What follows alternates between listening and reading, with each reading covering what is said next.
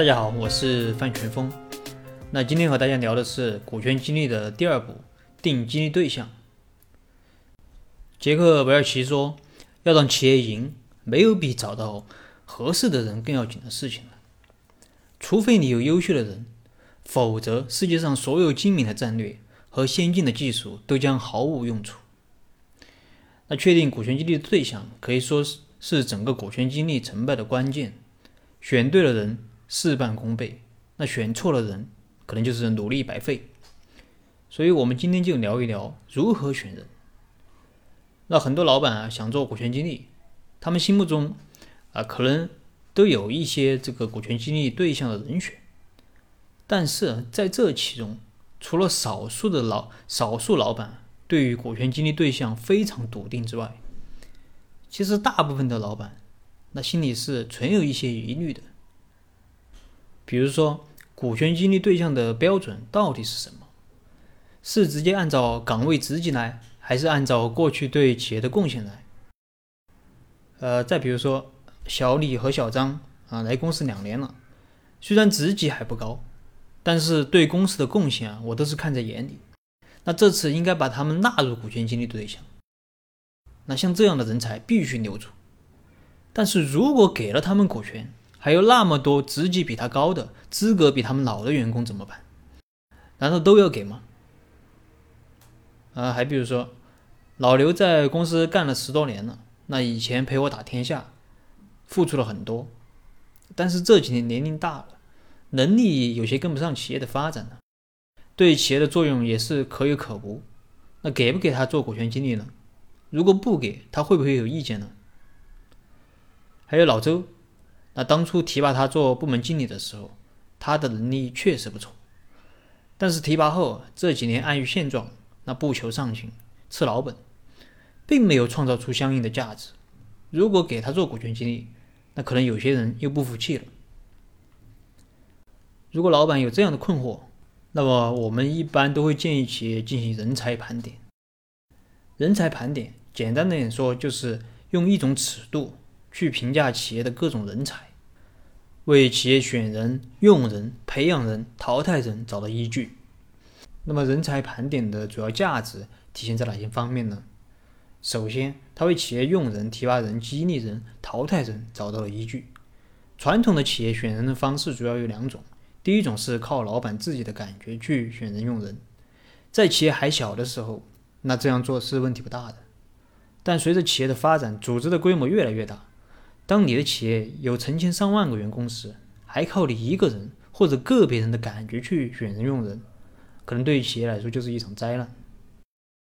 那另外一种是完全靠这个业绩去选人用人，谁业绩好就提拔谁，谁业绩好就激励谁。那这种纯粹的业绩导向会让员工只关注个人的 KPI，而忽略了忽略了团队的协作，甚至为了 KPI 而牺牲组织长期的利益。那人才盘点可以帮助企业更加全面、系统的了解企业内部人才的状况，无论是激励优秀的人才，还是淘汰不合适的人。都有了可以参考的客观依据。那这是第一点。那第二点是让员工有公平感、归属感。中国啊有句古话叫“不患寡而患不均”，体现了人们对于公平的期望。如果员工的职务升迁、工资奖金不是依托于一个相对客观的评价机制，而是随老板个人的好恶或者纯粹的业绩导向，那员工是很难有公平感和。归属感的，有朋友说我们公司的这个提拔完全是按照业绩来的，谁业绩好就提拔谁，谁业绩好收入就高，难道这也不公平吗？那我们认为啊，完全按照业绩来的话，那至少存在两方面的问题。首先影响个人业绩的因素也有很多，比如说市场啊、啊政策、啊、地域问题啊、地域等。那业绩啊，并不完全是由个人能力所决定的。比如说，让某个业绩很好的员工去开拓某个新市场，那可能他就不见得愿意去，因为这很可能会极大的影响他的业绩和收入。那最终导致的现象就是，大家都想到业务好做的地方去做业务，都不愿意去开拓新市场。其次啊，业绩是对过去的这个评价，而对员工的评价不应仅仅啊着眼于过去，还要着眼于未来。那很多高潜力的员工，由于啊刚到企业，他不熟悉企业的环境，啊不熟悉游戏规则，不熟悉套路，可能一时间这个业绩啊还没有做上来，而用业绩去评价人，只会让这个老员工啊专注于自己的业绩，不愿意去培养新人，那这样就很难发挥团队的作用啊，并且还容易形成这个人才的断代。而人才盘点是立体的评价机制。不仅着眼于过去的过去的业绩，还着眼于未来的潜力啊！而且整个过程它是公开透明的，员工也会参与其中。那这样就算企业不提拔你、不激励你啊，也会让你感觉到公平。这是第二点。那第三是让老板了解企业的人才状况，为企业的战略保驾护航。企业的战略目标能不能实现，关键还得靠人去执行。那企业有没有相关的人才去支撑企业战略的目标？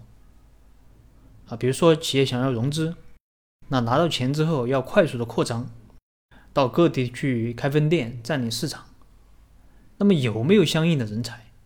还缺哪方面的人才？后台的支撑够不够？前台的啊，比如说前台的店长够不够？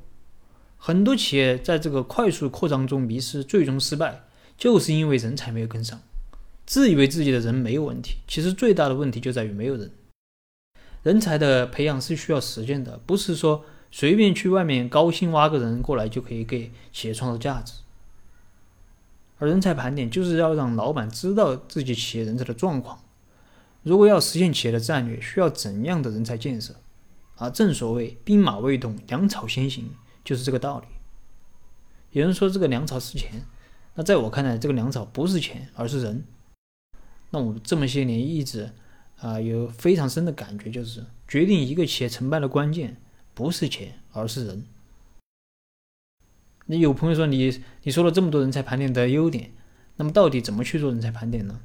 那下期我们就和大家聊一聊阿里巴巴是怎么做人才盘点的。好了，这一期的内容就跟大家分享到这里。如果你有什么疑问，你可以添加我的微信或者给我留言，我们再深入的沟通交流。